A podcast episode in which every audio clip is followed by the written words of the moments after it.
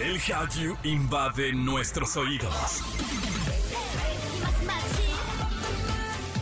Súbete a la ola coreana. Caras bonitas y coreografías perfectas. Aquí comienza Exa K-Pop con Opa Kim. En Exa FM 104.9. ¡Bienvenidos! Otra vez, nuevamente a este programa que se llama Exa K-Pop a través de la gran cadena naranja. La cadena de radio más importante y más grande de toda Latinoamérica es Exa FM. Yo soy Opa Kim y te doy la bienvenida a esto que se llama pues Exa K-Pop. Te invito a que nos sigas en redes, arroba Pop, arroba FM. Y sin más, escuchen lo que tenemos para el programa de hoy. Tenemos todos los comeback y debuts del mes de junio. Les Serafim siguen el ojo del escándalo, pues las acusaciones de bullying sobre Kim Garam no acaban y te contamos qué podría pasar. Y en Animexa te hablamos del posible regreso de Hunter x Hunter, los bajos salarios del staff de Tokyo Revengers y una adaptación en anime de una obra de Lovecraft. Y comenzamos con música de Dahyun porque esta chica integrante de Twice cumple 24 años. Desde niña llamó la atención de todos porque su talento para el baile es sobresaliente. A los 17 años participó en el reality de sobrevivencia 16, donde salió y debutó con Twice. Por ahora vamos a escucharlas. Esto se llama More and More y en todas partes Pontexa. Exa K-Pop. Continuamos con más de Exa K-Pop y estamos terminando otro mes. Comenzamos con otro y en Exa K-Pop tenemos los estrenos y debuts que se vienen a mitad de año. El primero de junio tendremos música nueva de Adora, esta chica que debutó el año pasado y en esta ocasión tendrá su comeback con Trouble Travel. Al día siguiente, la ex integrante de Ice One publicará su primer mini álbum llamado Up 22 y Waltz in Major. Para el 6 de junio, Son Dong Won de Highlight compartirá su segundo mini álbum llamado Happy Birthday y dos días después volverán Secret Number y Trends. El 9 de junio regresan las chicas de ¡Wuha!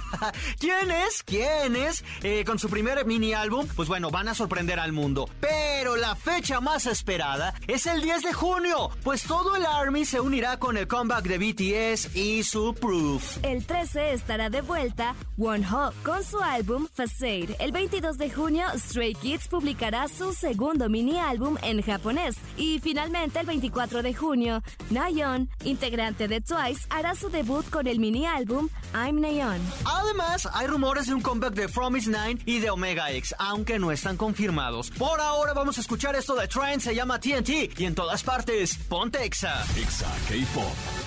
Yo soy Opa Kim, estás escuchando Exa FM y hace unos meses todo era alegría y diversión sobre el nuevo lanzamiento de la primera agrupación de chicas por parte de Hybe, pero llegó el momento del debut y empezaron con el pie izquierdo. El pasado 2 de mayo debutaron estas chicas con un éxito impresionante. Previo al debut vendieron sus primeras 380 mil copias. El sencillo Fearless ha acumulado 67 millones de views y se han posicionado en los top chart de Asia. Desafortunadamente para Kim Garam, integrante de la agrupación, se evidenciaron en internet una serie de fotos y acusaciones donde señalan a la idol como una abusadora escolar. Hype Entertainment lanzó un comunicado informando que investigarían el tema, pero que por el momento la banda se mantendría con cinco chicas, mientras que Kim estará alejada, pero hasta ahora no será removida ni reemplazada. Aquí el tema sigue porque varios netizens, a pesar de cuestionar las pruebas, también indagan por qué Javi se atrevió a debutar a alguien que ya tenía acusaciones. O una de dos, o no investigaron antes, o de alguna forma les valió y pensaron que podía negociar con las víctimas en algún futuro cercano. Siendo Javi, ¿qué pasó? Son tan meticulosos, tan perfectos y esta vez no lo hicieron tan perfecto. Así que, pues, no sabemos, no sabemos hasta ahora porque han dicho, insisto, no la van a remover, no, no van a hacer un reemplazo, pero ahí está, siguen con estas acusaciones. Por ahora vamos vamos a escucharlas. Le Serafim, esto se llama Fearless. Y en todas partes, Pontexa. Exa K-Pop. ¿Sabías que Corea del Sur registró una baja tasa de natalidad? Es decir, no quieren tener hijos. Este problema se ha incrementado desde 2015. De acuerdo con el informe de la Oficina Nacional de Estadística, cada año los nacimientos van en declive mientras que las muertes aumentan. Otro dato alarmante es que los jóvenes no consideran tener hijos o contraer matrimonio porque la vida es acelerada y los precios de vivienda son cada vez vez más altos. Todo esto en Corea del Sur, pero también pareciera que la, la juventud en México pues también estamos sufriendo lo mismo. Por ahora vamos a un corte comercial, pero al volver, Sansi nos trae lo mejor del chismecito en el mundo del anime. Exa K-Pop. Estamos de regreso a través de Exa FM. Yo soy Oda Kim y te acompaño con esto que se llama Exa K-Pop, una hora dedicada a la cultura asiática, en especial pues a la coreana y a la japonesa. Síguenos en redes sociales como arroba XFM y arroba Opa Kim Pop. Y sin más, vámonos con esto. Animexa con Sans Lu. Y en otro episodio está con nosotros mi waifu Sansi. ¿Cómo estás? Oli, muy bien, muy esperanzada ahora. Y es que esta semana para los otakus, bueno, para cierto grupo de otakus, hubo buenas noticias. ¿Por qué, waifu? Porque la esperanza es lo último que muere y eso nos lo me enseñó, obviamente, el anime. Como otakus ya estamos acostumbrados a esperar y esperar y esperar. Y al fin sucedió con Hunter x Hunter. Yoshihiro Togashi, quien es el creador de esta magnífica obra, al fin ha roto el hiatus que tenía con el manga después de tres años, unos cinco meses y una cierta cantidad de días. Y, y no sé cuántas horas y segundos, al fin dijo, ¿saben qué? Ya estoy trabajando en estos cuatro capítulos. Pero eso puede ser mucho y puede ser poco a la vez, porque si bien está trabajando, no sabemos cuándo va a salir. Ah, o sea, pero de entrada el, el- el fandom está súper emocionado porque hay memes donde les van contando los días, las horas. Sí, claro. No puedo creerlo. Es que realmente es una noticia súper grande porque Hunter x Hunter es como el shonen. Realmente es una historia pues muy padre, no, es, no se aleja tanto a los shonens que hemos visto actualmente, pero creo que es una, una historia muy muy querida y es una historia que sí queremos que se termine ya. Ah, y, y los fanáticos están de no, queremos que siga, que siga, porque se tiene que ¿Sabes acabar, waifu. Sí, ¿sabes qué fue lo impresionante? Que Yoshihiro tenía su cuenta de Twitter, pero pues muchas personas decían, ¿será la real? ¿No será la real? Entonces sus camaradas de mangakas pues dijeron, sí, sí, sí es la real. Y en tan solo 24 horas, 1.7 millones de seguidores tuvo. Ahorita pues ya tiene una cantidad ya más grande que esta, ¿verdad? Pero imagínate nada más en 24 horas eso. ¿Será como de, lo- de las cuentas de Twitter con más seguidores en menos tiempo? Puede ser. Sí, oye, está fenomenal. Yo no he visto y voy a confesarlo, voy, por eso no me estoy, no me encuentro tan emocionado, pero sí me emociona que haya gente feliz. Yo no he visto Hunter x Hunter, waifu. Yo la vi no completa, debo de admitirlo, yo la vi no completa porque empecé a ver, hay dos versiones de este anime, empecé Ajá. a ver la viejita y creo que ese fue mi error, no vi la del 2011 que es como el remake donde pues se, se pues apiada un poquito más de lo que realmente es el manga. Entonces, tal vez ese fue mi error. Hay que, hay que verla, hay que verla. Sí, para, hay- estar, para estar en el mood de todos, porque pues los otakus somos felices, somos unas personas felices. Y yo, yo la verdad es que soy poser y como también quiero subirme al tren, pues voy a tener que ver Hunter x Hunter. Y sí, eh, he visto como reseñas de las dos eh, versiones y la más nueva es la que gusta más. Sí.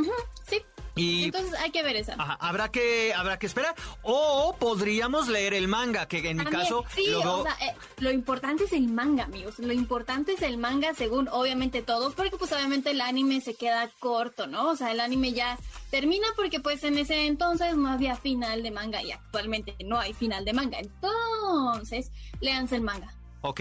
Oye, y cambiando de tema, porque estas son las buenas, pero como, como la vida está así, bebecitos, en el equilibrio no puede ser todo bueno, también hay cosas malas.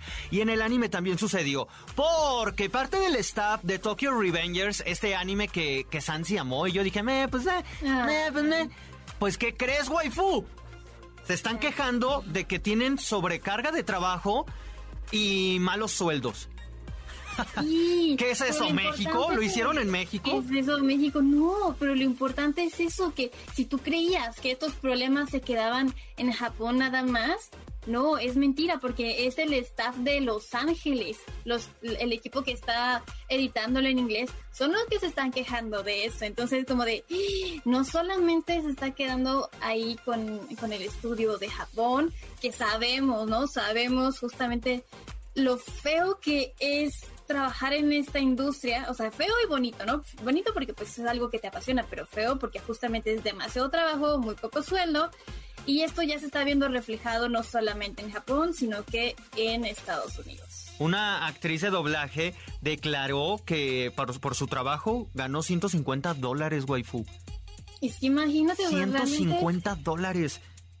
No puedo creerlo. Los están explotando, o sea, creo que se están aprovechando de que ahorita está el boom y es, ok, trabaja, trabaja, trabaja, trabaja. Y yo, sí, pero ¿y dónde está todo lo que se están embolsando? Porque como es un boom, es una muy buena industria que está generando economía, pero ¿y dónde está? No lo sé. Digo, tampoco ya hablando en el caso eh, explícito, bueno, no, mm, específico, mejor dicho, de Japón, no es nada nuevo que también los mangakas son muy mal pagados no es sí, no, o sea, por Eso, por eso, o sea, por eso es injusto, ¿no? O sea, uno dices, bueno, pues ya, o sea, también se escucha feo decir, ay, bueno, pues Japón siempre pasa, pero ahorita ya está viéndose reflejado en otros países y con actrices y actores de doblaje. Eh, en este caso, bueno, la chica hizo para Jujutsu Kaisen la película, eh, lo que ella alega o pelea es que se, la película recaudó 162 millones en todo el mundo y a ella le pagaron 150 dólares. ¿Puedes creer? No puedo.